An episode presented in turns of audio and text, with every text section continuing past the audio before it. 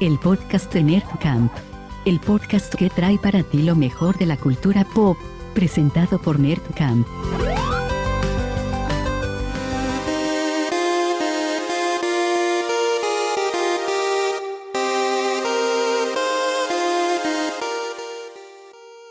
Nerdcampistas, ¿cómo están? Les damos la bienvenida a este, el Eva Podcast de Nerdcamp 05.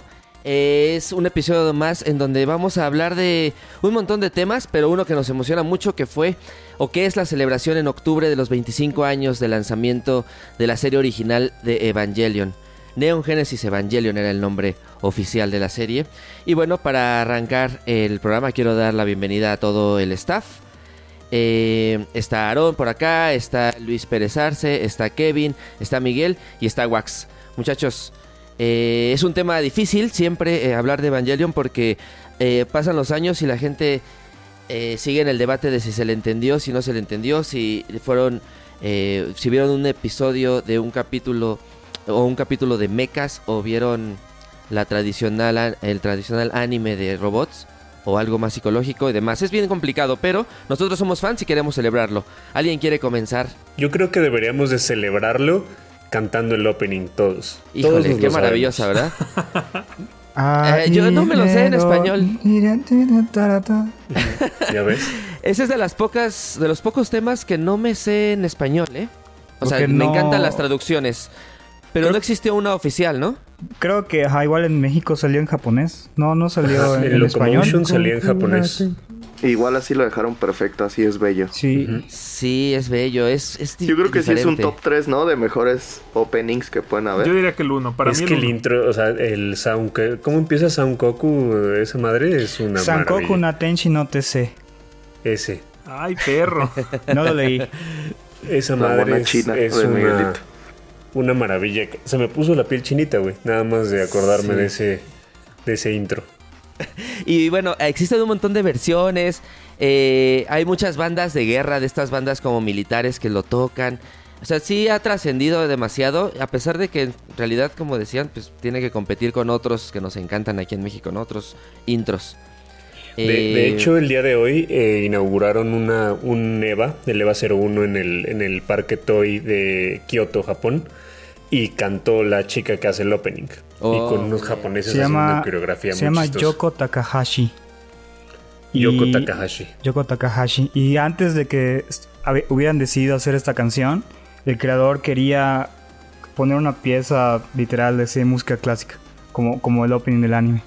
Y fue cuando los, los productores de la, de, de la serie le dijeron, no, no, no vamos a poner No música clásica con, don". Con, con, con robots gigantes que matan monstruos tipo del espacio, ¿no? Y ya fue cuando contactaron a esta compositora y, y tenemos esta, Que esta quizás, canción. que quizás no hubiera estado tampoco tan descabellado. O sea, al final, el ending con Fly Me to the Moon es una maravilla y pues al final es una canción que, que ya existía y que tampoco tiene que ver mucho con los robots, güey. Y es complicado relacionar la canción con la trama real de la serie, ¿no? Si ya, eh, eh, si ya la, se han adentrado, pues eh, dejan a un lado todo el tema de los robots gigantes, que ni siquiera son robots, se entiende diferente todo, y ya de repente encuentras un intro que te anima, pero después el objetivo de la serie parece que es aislarte y reprimirte, ¿no? Es, justamente eso, es- te acompaña en un, viaje psicológico de sufrimiento, de ansiedad, depresión. Pero los robots están muy bonitos, ¿no? O sea, ¿Le, le- le entendieron al anime cuando lo vieron la primera vez? La neta.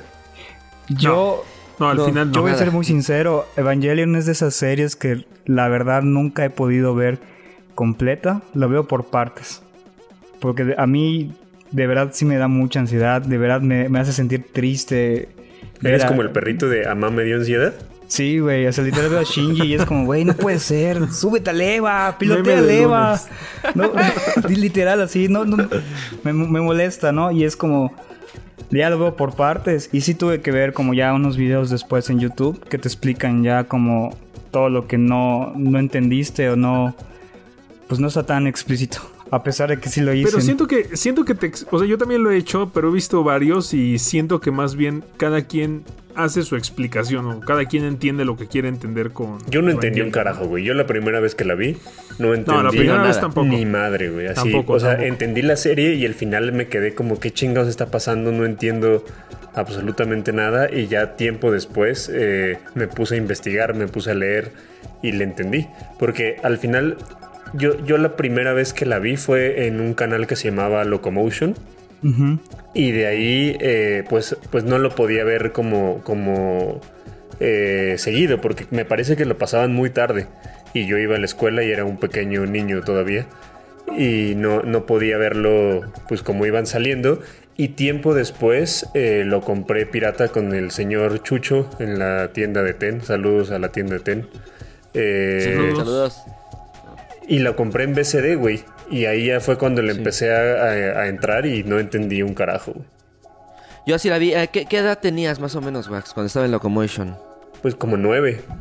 Como diez, ¿no? que- Como diez, once años, yo creo.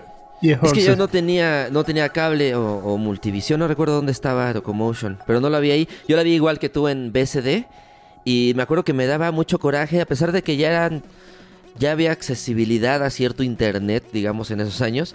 Eh, yo quería investigar porque sentía que estaba cortada, o sea, como que no entendía y decía, seguro a este chavo le faltó un disco o tuve muchos años esa duda hasta que la volví a ver. O sea, la he visto tres veces en teoría, la acabo de ver con Netflix también. Yo en Netflix no Me la he acuerdo visto. ahorita que, que estaba leyendo el otro día, Memo, que precisamente en Japón tuvo una muy mala aceptación del final. No les gustó el final para nada. Es, es, es Pero complicado. es que a O sea, nadie. creo que Porque termina feo. Él tampoco le gustó, ¿no? Al Pues creador. lo que sucedió, eh, así rápido, haciendo una, una- un resumen veloz en, de un wikipediazo, es que en octubre del 95 sale el anime, pero se idean o se, se arman una estrategia de venta eh, mientras estaba el anime realizándose, en donde lanzan un manga ocho meses antes, eh, 10 meses antes, en diciembre del 94. Entonces la gente le- leía el manga, se animaba y estaba todo este, intenso para saber qué seguía en la historia. Y pum, es cuando sale el anime, unos cuantos, epi- 26 episodios, en marzo termina. Marzo del 96 termina, justo cuando el, el manga ya no daba como más información, digamos, como que alcanzó el manga a la producción y no sé, ahí eh, no he encontrado una, una teoría real si es así se escribió, eso creo que es la que siempre se anuncia, ¿no? Así se escribió y así se quiso anunciar. Pero muchos fans dicen que no, que cortaron como la idea general y quisieron terminarla rápido. Lo cual provocó que se hiciera en el 97, un año después, un, un par de películas. eh, Dead and Rebirth y The End of Evangelion, en donde ya se explica. Y ya como que era un poco para calmar los a los fans. Yo leí una vez en para- un artículo de la PlayStation Max, eh, hace muchos, muchos años, que, que realmente el final era el que vimos. Y que justamente, como dijo Luis, que la recepción del público en Japón fue tan malo, eh, que, que decidieron eh, como, como cambiarlo y darle, darle, darles el final que la gente estaba eh, esperando. Entonces, el efecto Game of Ajá, Thrones, ¿no? O sea, lo exactamente. que de hecho están esperando. que realmente, o sea, que realmente el hype del, del anime fue tal que, que, que el final que conocemos, o sea, el, el primero que vimos, fue el que creó este, eh, pues su creador. No recuerdo su nombre, ¿cómo se llama Memo? Perdón. Se llama Hideki Anno. A-N-N-O. Ok. Y de todas maneras, igual ahí está este, en polémica de que tampoco les gustó el, el- el final nuevo que hicieron. Y más allá igual del de las películas, ¿no? Del 1.1, 2.1 y la 3.1 que lleva como 10 años en que, que, se, que se pospone y se pospone y se pospone, ¿no? A mucha gente no le gusta que, que ya continúen la historia porque sienten que ya están tocando literalmente, es un clásico pues del anime, ¿no? Una historia clásica y es Pero como yo ya... creo, Miguelito, que ahí es, es como con los Thundercats y como lo que hemos hablado en, en varias ocasiones. Al final, si no te gusta, quédate con la versión original y no estés jodiendo y ya. No la veas. Y Claro. si te gusta, pues lo haces. Pero, pero yo, yo lo que creo de, de ese anime es que tiene demasiadas emociones. O sea, cuando lo ves, el- el- las batallas, eh, eh, la llegada de los ángeles, cómo, cómo van piloteando los Evas, todo este tipo de cosas. Y yo creo que, que era muy difícil que tuviera un final que, que nos dejara satisfechos a todos después de todo lo que te hace sentir. Porque ju- eh, en el justamente el, transcurso. el- creador lo que quería era hacer una serie que explorara a los sentimientos y la psiquis humana, ¿no? En, un, en un niño, ¿no? O sea, Shinji así de que tiene muchos problemas, de que no tiene... Su mamá se murió, su papá es, es un, es un desgraciado que siempre solo lo fuerza a subirse al Eva, no tiene amigos, o sea, es como todo este trayecto del personaje inverso. a- porque yo lo veo, sí, es totalmente lo contrario a un, a un personaje de, de Shonen. O sea, que es como el héroe, es Goku, ¿no? Y, y siempre se va haciendo más poderoso y está feliz y va a superar todas las adversidades. Y Shinji es lo contrario a un personaje así. En vez de que haya una mejora de él, o sea, que se vuelva más valiente, más fuerte y, cos- y todo lo demás que implica ser un héroe, se va para abajo, ¿no? Eh, una persona que sufre de depresión y sufre de una crisis de, ide- de identidad.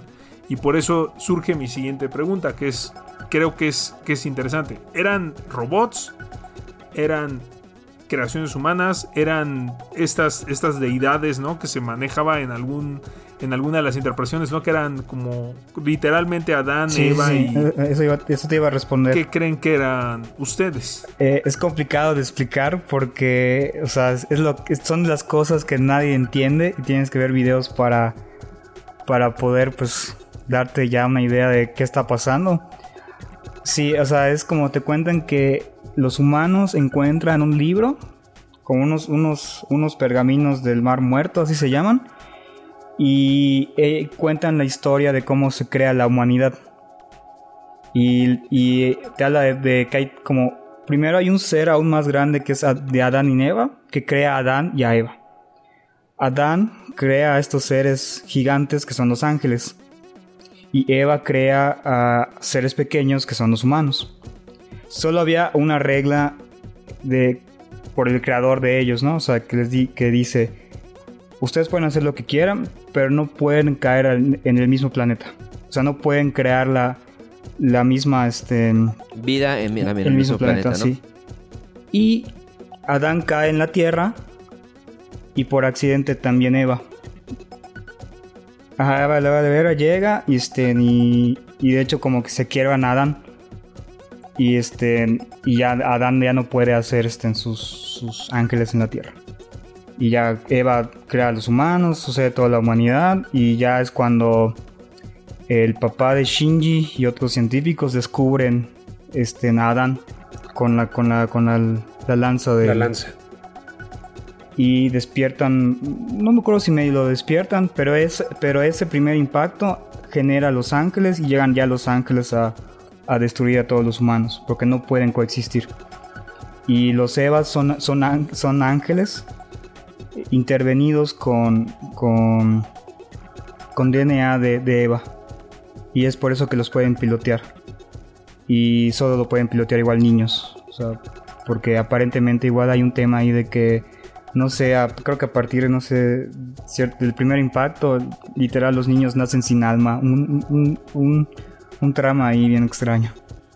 Está muy buena la explicación que hiciste, Miguel. Es bien extraño, perdón, esforcé, Kevin. esforcé. Es bien difícil explicarlo y no hay ni- ningún spoiler porque en realidad mucho de lo que mencionemos, si ustedes la quieren ir a ver desde ahorita, si es que no la han visto, pues lo que no se va, no lo van a comprender como lo dice Miguel, es mucho mejor entenderlo viéndolo.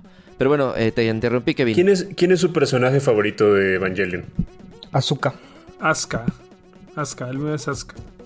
Eh, no, El- el mío creo que es Rey. O sea, más, es más difícil, yo sé, pero se me hace hasta como la heroína. No, Rey- Azúcar siento que tiene más como... Pues tiene los huevos de hacer lo que tenía que hacer, solo que no. Sí. Asuka me gusta más, en realidad. A mí me gusta hasta cómo está adaptado, o sea que el acento, por ejemplo, que tiene el personaje en los doblajes, se me hace como interesante. O sea que no está así, es, es como extraño. Me gusta, me gusta mucho este personaje. Sí. De hecho, mi capítulo favorito, por ejemplo, es cuando Shinji y ella se tienen que sincronizar, Sincronizar. Ajá, para matar este al, al ángel. Ese capítulo se me hace que está muy chingón. El mío es Misato. Me gusta, o sea, Misato todo lo que hace se me hace muy cabrón. Señorita Misato. Señorito Misato. El mío también. ¿Crees que estaba enamorada de El Shinji? mío Sí, también. sí, sí. ¿El tuyo también es Misato? Sí, sí. Iba a preguntar cómo se llamaba, pero ya me, ya me recordaste. Misato Katsuragi, con Pen Pen. Siento que estaban fuertemente enamorados, Misato y Shinji. Bueno, esta Misato de Shinji más bien, ¿no? Bueno, y ahora Sí, que dije heroína como rey y que también podríamos tener a Asuka porque es más eh, valerosa, pero justo Misato es, eh, se- o sea, se menciona Rey, Shinji, eh, Asuka y Misato, ¿no? Como la- los cuatro protagonistas, los cuatro que están en la, en, en- en la, en la batalla.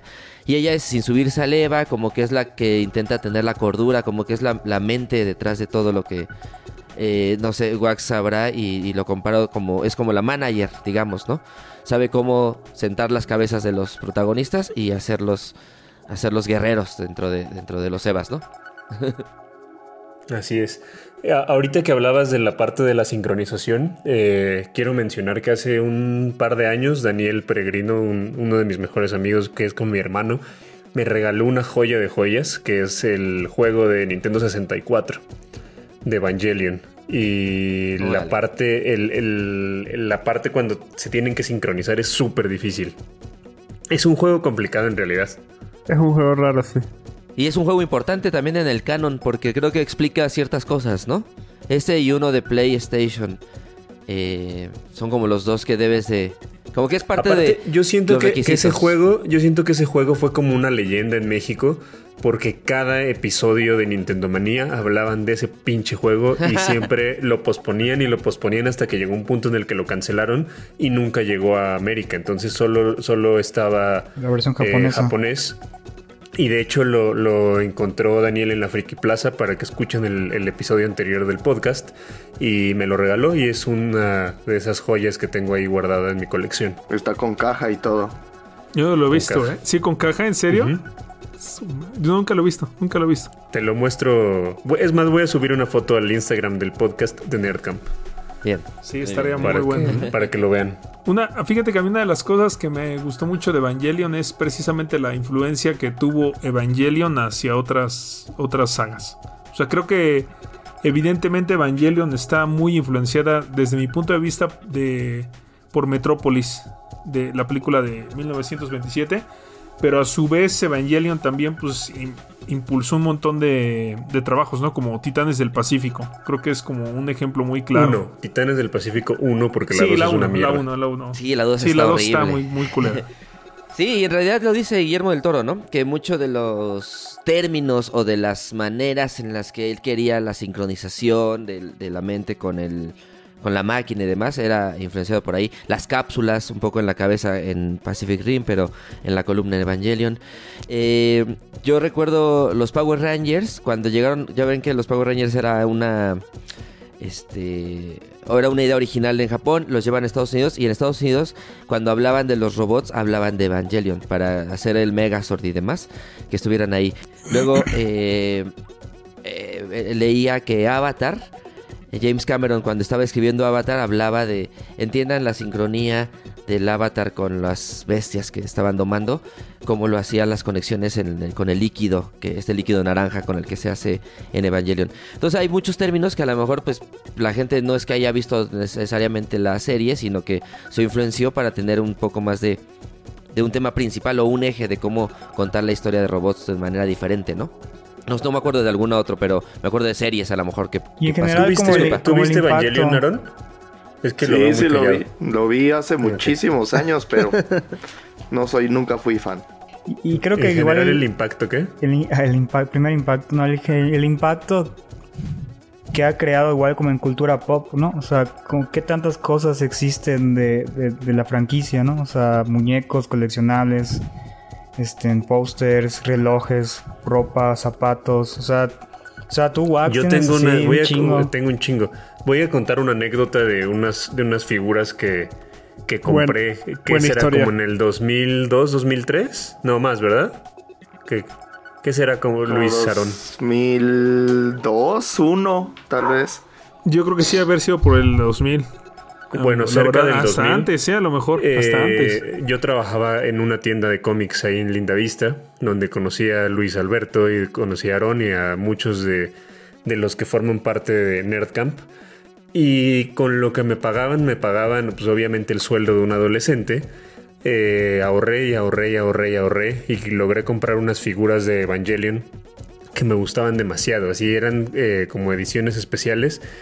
Y, fueron, de verdad, yo creo que una de las primeras cosas que me compré y que realmente valoré y sentí como la satisfacción de haber, de esas veces que, dices a huevo me lo compré.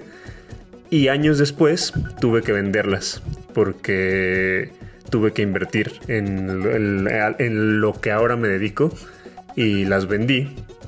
Eh, se perdieron, ya no supe absolutamente nunca nada de ellas.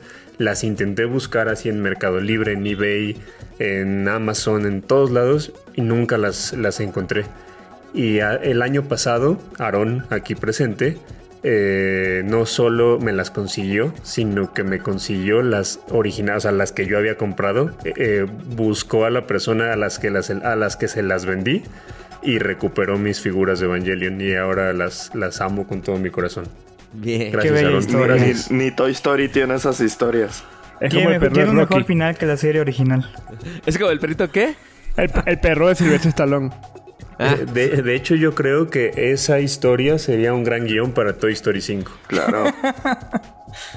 Ahorita que Aarón mencionaba, bueno, que le preguntábamos a Aarón que si había- había visto Evangelion, ¿no? Y respondía a él que no es fan. Yo creo que sin ser fan, porque a lo mejor nos gustan más otras series, otras sagas, eh, lo, que está, lo que no podemos quitar de la mesa es que Evangelion es una de las series más importantes en la historia. O sea, puede que yo, por ejemplo, no me considero fan de Evangelion, pero me gusta un buen. Ahora que salió en Netflix, la vi toda, me enojé por las mismas cosas que se enojaban los fans, ¿no? Por, por, El doblaje. porque venía censurada, el doblaje, quitaron Fly Me to the Moon al final. Y estaba yo muy molesto, igual que me imagino este, los fans, pero pues no es que sea yo el super fan de la, de la serie, pero la importancia que tiene está cabrona. Es ¿Ustedes creen que, que ya ahorita podrían hacer una buena película de, de Evangelion? ¿De live action? Yo creo que sí. Sí podría haber una, una buena película de Evangelion. Sí, yo creo que ahí lo- o sea, es- los recursos tecnológicos ahí están. Pero a ver, el, el punto es que va a pasar lo mismo que siempre, los castings. Van, van a pasar este, los grandes problemas con los castings. A ver, rápido, así, a- sin Sí. pensarlo mucho, ¿quiénes serían sus tres personajes Pues, principales? es que Shinji tendría que ser japonés. así. "Ah, Necesitamos un adolescente, Tom Holland. O sea, ya es como lo que piensan todos en, en Hollywood. Tom Holland, para Asuka, ¿quién pones? Pues Emma Stone, ¿no? Podría Pero- ser Emma pero- Stone, no le dejas que se... No, porque Este, ya, no, ya es se ve grande, Emma Wat- Luis. este, Emma Watson tendrían para- que ser- para- yo para creo que tendrían que ser tres Eleven. niños nuevos. O sea, así. Eleven, ¿no? Fíjate que a, a Shinji, a Shinji podría poner a, a este Finn, el de Stranger Things, ¿eh? No, no me, Sí, de hecho, ah, no me acuerdo cómo se llama. no me sacaría de onda. Mike. Entonces, para resumir y pasar a otros temas, eh, a la gente que nos está escuchando, ¿cómo le recomiendan ver Evangelion? Encontré, eh, ya lo, lo dijo Kevin hace un momentito también, eh, encontré una manera que recomiendan en YouTube, eh, un canal, yo no lo conocía el canal, pero sí es canal Ángel Salfollas y Atomo Network, un canal mexicano, recomiendan lo siguiente. Ver la serie original que está en Netflix del capítulo 1 al 24. En Netflix hay 26 episodios. Ojo, 1 al 24. De ahí irse a la película The End of Evangelion, que también está en Netflix, y verla hasta el, minuto 1 18, una hora con 18 minutos, paran la película y se regresan a ver la serie, los dos capítulos que les faltaron, ¿ok? Después de esos dos capítulos regresan a ver el final de The End of Evangelion y ahí están. Ahí acabarán, o sea, habrían visto la serie original, digamos, en, una- en un método en el que se entiende y se logra comprender lo que se quiso decir el autor. Después ya puede empezar a ver la película así como van, 1, 2 y 3. Y ahora pues cuando salga la 4 o la 3.0 más 1.0, pues ya se pondrán al corriente. Pero bueno, pausaron el no podcast mamen, y regresenle. Que, que lo suban a Vimeo así ya corriendo, que no mamen. Debe de ¿A haber, ¿eh? En una de esas, debe de haber una, En Vimeo, uno en ¿no? donde está corrido todo y se lo te echas una, o sea, 23 episodios, 24, como alrededor de 12 horas, más Yo creo que unas 18 horitas sí te puedes echar. Bueno, esta fue nuestra celebración hacia los 25 años de Evangelion. Y ahora vamos a pasar a muchos temas que tenemos en el tintero, como las noticias y las cosas que estuvieron ocurriendo y los estrenos que estuvieron ocurriendo estos últimos días. ¿Qué les parece si empezamos con videojuegos? Este, esta primera semana de octubre se juntaron un montón de cosas y se lanzaron un montón y pues ya varios jugaron. Wax, ya jugaste varias cosas, ¿no? Platícanos de Crash. Eh, estoy obsesionado con Crash. Eh, Crash 4 es la continuación directa del Crash 3, obviamente, que, salió hace muchos, muchos años en el PlayStation 1. Y está muy entretenido, está demasiado, demasiado, demasiado divertido. El nivel de dificultad hay para todo, desde pasar el nivel así nada más eh, básico hasta conseguir todas las cajas, romper tu propio récord de tiempo y vas desactivando trajes, que eso es algo que me gustó un chingo porque no recurren a las microtransacciones y DLCs, eh, sino que aquí ya es a la vieja escuela de... de eh, eh, desbloquear cosas. Desbloquear, desbloquear cosas con tus habilidades y no con dinero. Y está muy chingón eso. Hay, hay un modo retro y un modo moderno. El modo moderno tienes vidas ilimitadas y terminas, regresas al checkpoint en donde terminaste, en donde hiciste tu, última, tu último checkpoint. Y en el modo retro tienes las vidas como lo conocemos nosotros, se te van acabando y si te matan empiezas desde el inicio. Entonces está muy muy divertido, puedes jugar con varios personajes. Está Coco, está Crash, está Neo Cortex, está este, ¿cómo se llama el que es como un canguro, eh, como un canguro cocodrilo? Ese güey. No me acuerdo. Y con la con una una mujer que sale en el primer Crash que tampoco recuerdo cómo se llama. Ok. Y, ahora, cada uno obviamente tiene como su modo de juego. Este es un juego que se realiza ya actualmente de manera original, porque el juego anterior para PS4 fue un, una reedición, una remasterización de los juegos originales, ¿no? Eh, es difícil. Yo rompí un control de Play 4. Yo tengo que decir que rompí un control 4 con ese puto juego. Es bien difícil. ¿Lo aventaste? ¿Cómo le hacíamos de niños para pasar y ser Yo, yo terminé todos, todos los tres Pero de es que es Crash, lo que le decía. Aaron. Es lo que le decía Aaron. El, cuando hicieron el remake del juego de PlayStation 1 a PlayStation 4 y a Xbox One y a Switch, eh, las gráficas creo que trasladaron el juego tal cual y ya nada más como que remodelaron los escenarios. Y de lo que leí, no sé si sea cierto porque no soy programador, pero lo que leí es que las gráficas del Play 1 eran cuadradas.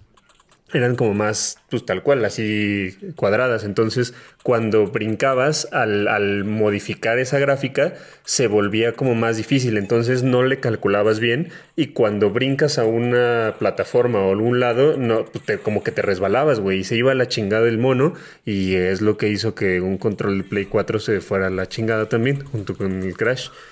Y en Wow. este no está, no está tan difícil, es más preciso los brincos y es más preciso como todo, pero tiene, eh, regresa a estas, estos juegos de plataforma que conocimos hace 20, 25 años cuando, cuando empezaron con, con el 3D y está demasiado entretenido. Bien. 100% bien. recomendado, garantía Nerdcamp. Así como el Mario 35, Uf, que también este, salió esta semana. yo estoy Kevin y pegadísimo. yo lo hemos estado jugando. Estoy pegadísimo con Mario ¿Qué tal, 35. Kevin? Está súper cool porque es tal cual Mario clásico, los mismos mundos, eh, pero compitiendo contra 34 personas.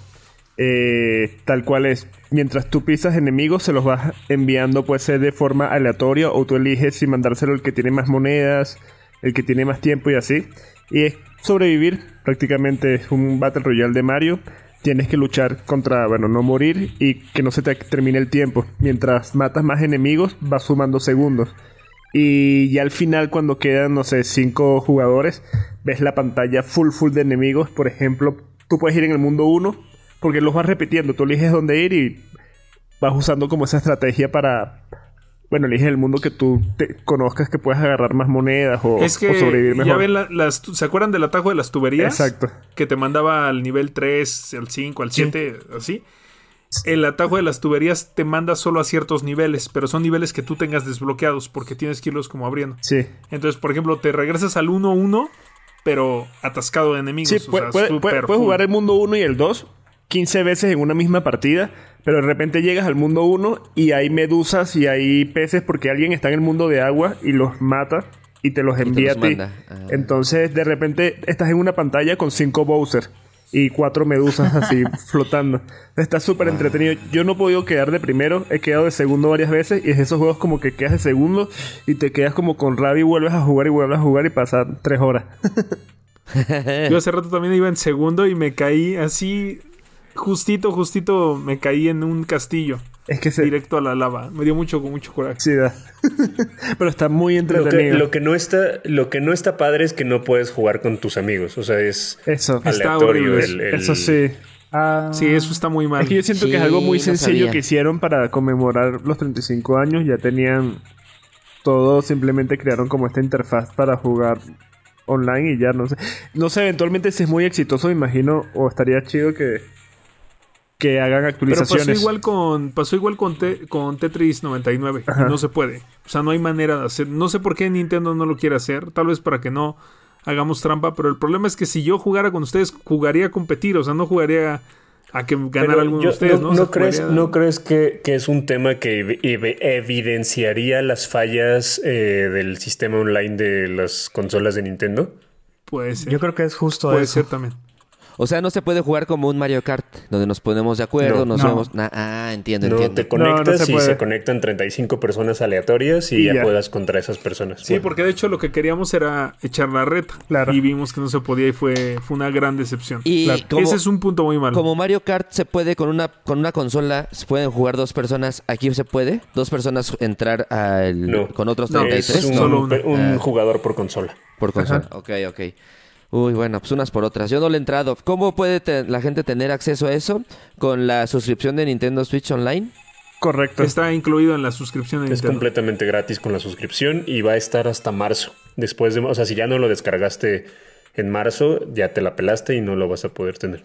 Y Aaron, ¿qué tal el qué tal el FIFA 2021? Realmente esta es la primera vez que voy a estar de acuerdo con todos los haters. Es exactamente lo mismo, güey. O sea, dos, tres... Sí, güey. De verdad que habían años que yo defendía mucho y decía, no, güey, no es lo mismo. Pero ahorita el FIFA es Hay completamente que lo recalcar, mismo. hay que recalcar que el señor Aaron Reyes eh, fue titular del equipo América en el FIFA profesional de Capitán. No, fue, no, fue, capitán. no fue titular, fue Fui el capitán capitán. del equipo. Conferencia con el piojo. Sí, fui el capitán del América en su momento. Y este.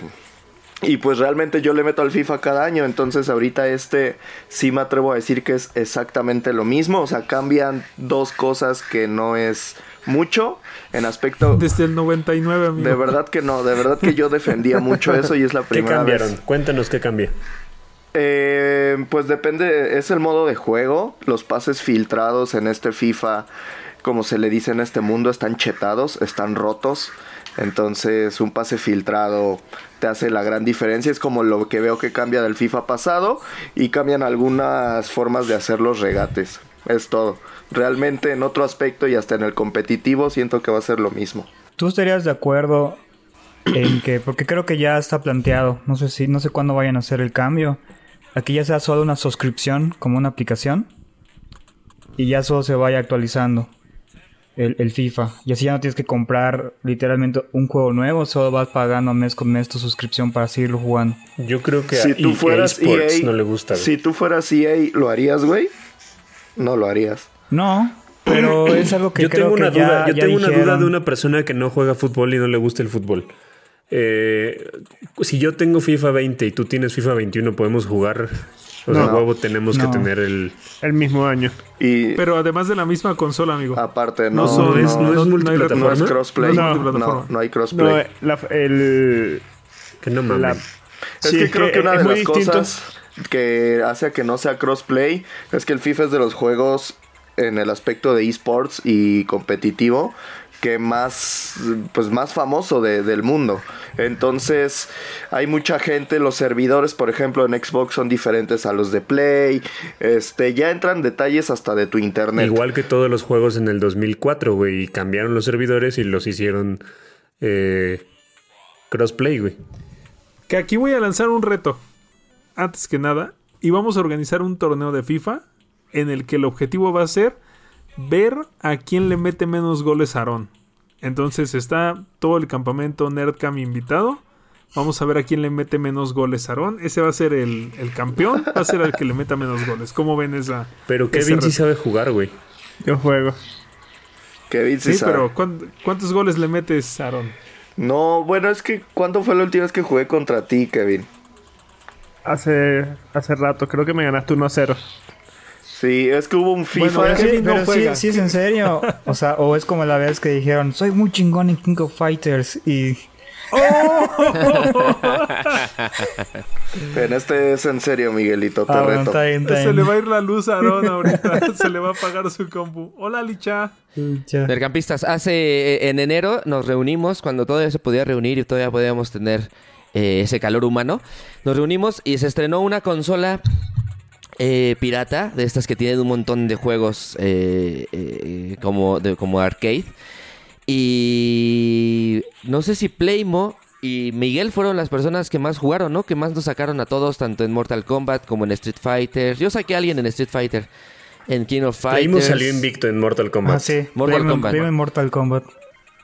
A mí me sacó Miguel. Yo saqué a todos en King, pero me sacó Miguel. Me sacó en el King of Fighters. Y Aaron jugaba con Rugal. Aaron jugaba Nunca con jugué con Rubén, nunca jugué con Rubén. Esa vez estábamos contentos recordando un montón de juegos, pero bueno, ya en su momento podremos hacer algo relacionado. Esta semana hubo otros estrenos. En Crunchyroll trajo a México, eh, según entiendo, con 5 minutos de distancia eh, o de diferencia, trajo las aventuras de Fly. Eh, ¿A quién ya la vio? Yo no soy usuario de Crunchyroll, así es que todavía no la veo, pero me muero de ganas. Miguel, Wax, ¿qué les Yo pareció? ya la vi. Yo ya la vi.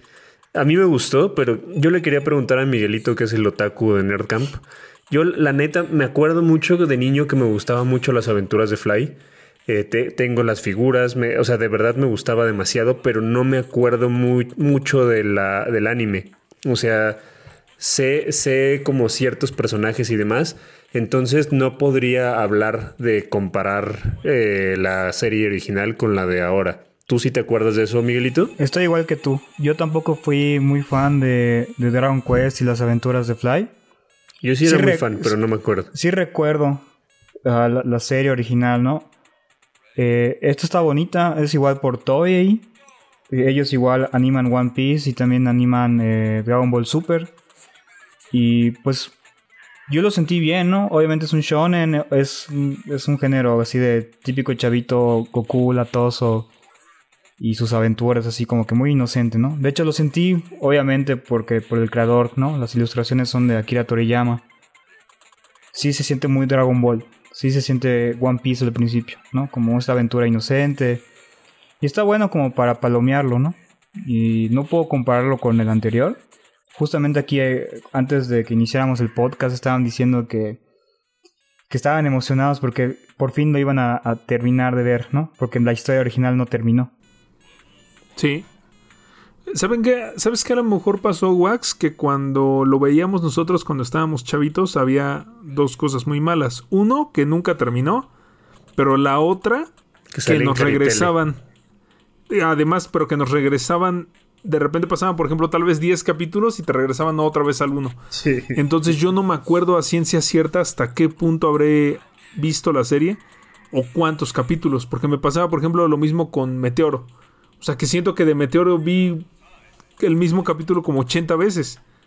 Entonces, quién sabe cuántos capítulos realmente habían aquí en México para ser transmitidos. Entonces, A mí, a mí algo que me gustó de esta nueva. eh, de este nuevo anime es que se siente mucho la esencia de un juego RPG. Y creo que, que eso va a ayudar mucho ahora que va, va a salir también el juego. Entonces, eh, la verdad es que sí es Pero, un, un ah, anime muy recomendado. En Japón nunca se detuvo. Los juegos creo que nunca se detuvieron. En Japón, en Japón es algo súper ajá, fuerte. no, no, no. Pero a ver, ahí yo, te- yo te explico. Dragon Quest es como la saga, pero este es Dragon Quest de Ah, Adventures, aventuras of. Entonces eh, es la historia de, de Dai, que nosotros lo conocemos como Fly. Y dra- los Dragon Quest son como los Final Fantasy, haz de cuenta que son Claro. muchas historias, nada más del- de la misma saga. Yo hace poco empecé a jugarlos porque nunca los jugué. Y en Nintendo Switch sacaron como un port. Y jugué el 1 y el 2 y estaba súper interesante. O sea, esos son como de los pioneros. Inventaron muchas cosas de- del, RPG que luego se dieron en otros juegos y está bien divertido. Me falta... Me quedé en el 3, voy a jugar el 3. Y aparte de eso, también vi, no sé si lo vieron, la película en Netflix que se llama Dragon Quest, eh, Tu Historia, algo así. ¿No la vieron? No, no, la vi. Una noticia más que conmocionó a todos es que se entiende que ya se confirma el Spider-Verse en el universo cinematográfico de Marvel debido a la contratación o el anuncio de la contratación de Jimmy, eh, Jimmy Fox. Jamie. Jamie Foxx como Electro. Jamie Foxx, ganador del Oscar por Rey, es un, un, un artista súper chido que además hace música. Y pues nos dio un Electro medio 2-3 en una película que a mí me gusta. Me gusta mucho Amazing Spider-Man 2, pero no está tan chido ese personaje. Y quizá aquí viene a reivindicarse, pero además no se entiende Discrepo si contigo, va- señor Galindo. ¿Te gusta? ¿Te gusta ese A mí sí me gusta ese Electro. Ah, mira, a mí me gusta mucho la película, ¿eh? Estuve leyendo que no va a ser azul en, en la 3. No sé de dónde sacan eso, pero lo acabo de leer en, en Google. Yo, yo, ya hay muchas, hay, hay no mil teorías, hay muchas, muchas teorías al respecto. Eh, de hecho, ya Kevin Feige salió a, a decir eso. Dijeron que todavía no tienen ni idea de, de qué es lo que van a hacer con, o sea, cómo se va a ver el personaje. Entonces, prácticamente les dijo no estén inventando. Y luego Jamie Foxx en su Instagram subió una imagen donde se ve Electro azul y se ven los tres Spider-Mans abajo y la tumbaron, o sea, en, en chinga la bajó. Entonces no sé si sea de que de verdad la cagó y estaba confirmando el Spider-Verse o eh, prácticamente sea una estrategia de, Mar- de Marvel y Sony para A ver, Wax, tener marketing. tú que eres manager y estás todo- en todo eso, ¿tú no crees que para un artista subir algo con un proyecto que está vinculado no necesita como una super mega aprobación y, y- y Sí. permiso? Pero, o sea, sí me imagino que debe ser demasiado, demasiado fuerte el permiso que necesita antes de subir algo.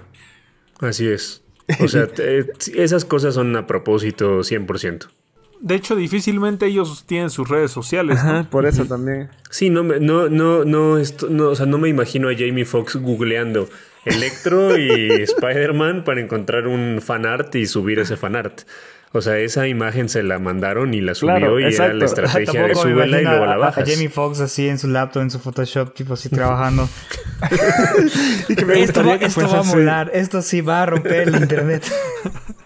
Va a molar, güey, esa mamada. Bueno, pues Gran, gran comentario. Ya veremos qué, qué sucede. Las teorías básicas son que puede ser que sea un nuevo personaje, o sea, un- un- un- una reinvención del personaje, o que se conecte con esto que, que estamos diciendo, con esta imagen. Entonces, La, la de Miguel está interesante, ¿eh? De que dijo, va a molar esta, esta imagen, voy a romper el internet. güey". Y que, que en cierta forma ya sería el segundo personaje que, que está en más de una película de Spider-Man. Este JJ Jameson también Sí. lo pudimos ver en, Sí. en la segunda parte del MCU de Spider-Man. y además, con todo esto de la pandemia, hemos dejado atrás el hype que nos provocó ver eh, en, el- en la escena final del tráiler de Morbius, ver a Michael Keaton, ¿no? No, no, no, no, se, no se entiende hacia dónde va eso, eh, si eso no es o sigue siendo el mismo buitre de que vimos con Tom Holland. Pero bueno, Nercampistas, ha llegado el momento de las recomendaciones semanales. Eh, estábamos muy clavados con el tema de del género que al que Evangelion pertenece, que es el género de los mechas, pero pues bueno, si ven la serie sabrán que son robots que no son robots, así es que en realidad no son mechas, pero bueno, es parte de un género que se inventó en Japón y que nos encanta. Eh, ¿Quién quiere iniciar? Eh, ah, puede ser relacionado con Evangelion o no, pero bueno, de algo que tenga que ver con mechas. Memo, aquí la tradición es que inicies tú. Disculpa Pues mira, que te lo yo diga, voy pero a, la tradición yo, es yo esa. voy a, yo voy a, a recomendar dos cosas. Espero no ganárselo a Miguel. Esta primera porque creo que usó un par de términos que- de ese video. En YouTube hay un músico que analiza muchas cosas de la música o de la cultura pop. Y hace unos meses sacó un video explicando por qué nos gusta tanto la- el, el intro, la canción de Evangelion. Eh, me encantaría que lo buscaran. Vamos a poner en la... eh, el español Jaime Altozano. Además de que explica muy bien muchos términos, pero eh, Mm, se entiende hacia bueno. dónde va el video y es una joya. Y habla mucho de eh, qué es lo que quería el autor, pero qué es lo que quería la industria y demás. Podrían verlo. Por otro lado, eh, quisiera recomendar quizá la banda que más me gustó este 2019 y 2020, eh, una banda eh, del norte del país que se llama Primavera Club. Sacaron un disco que se llama Dorama y el primer Muy bueno. track Muy buen disco. muy un discazo. El primer track se llama Segundo Impacto. Y es una canción que tiene un montón de relación musical con este tema de Evangelion y con un montón de cosas. Y ellos creo que los chavos, por los que veo en, en Instagram, eh, pues tienen una relación así. de- como que el disco lo hicieron en- enfocado en los mechas y pues estaría bueno que también escuchemos música eh, nueva y los apoyemos. Yo toqué con ellos en febrero y fue bien bonito. Muchas gracias.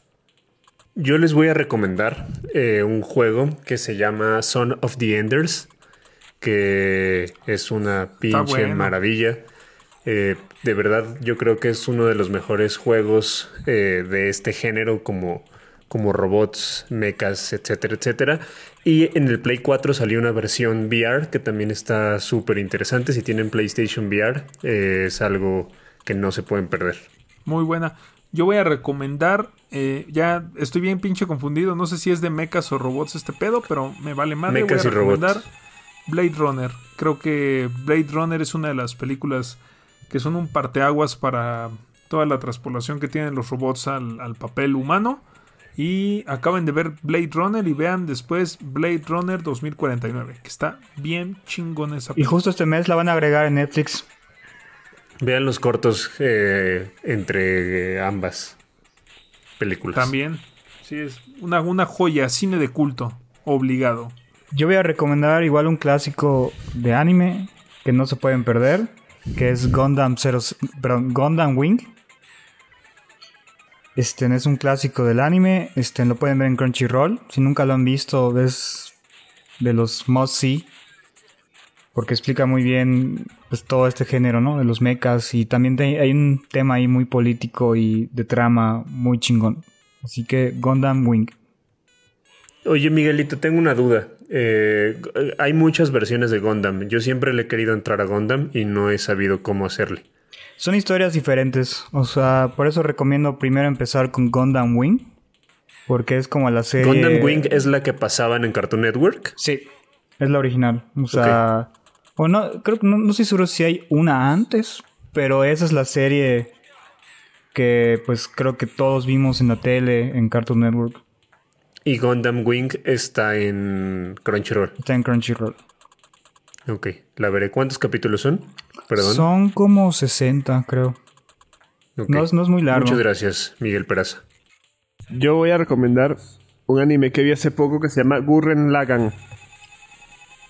Está, los- se los recomiendo. Eh, los primeros nueve, bueno, me, me costó nueve capítulos como que agarrarle la onda a la serie. O sea, de esas series que te dicen como tener un poco de paciencia. A partir del 9 me empezó a, gustar muchísimo. Y tal cual es eh, un mundo donde los humanos viven como bajo la tierra, tal cual topos, y empiezan a descubrir como el exterior y una, espe- una especie de, bueno, de robots, Eh, y empiezan a luchar contra... No me acuerdo exactamente quiénes eran, pero bueno, eh, no quiero spoilearle más, contarle más, pero está, está muy buena. La serie tiene como un cambio súper drástico en, en la historia y está muy cool. Como, son como dos series distintas pegadas. Yo recomiendo la película, la de Battle Angel, Alita, como todos le conocen.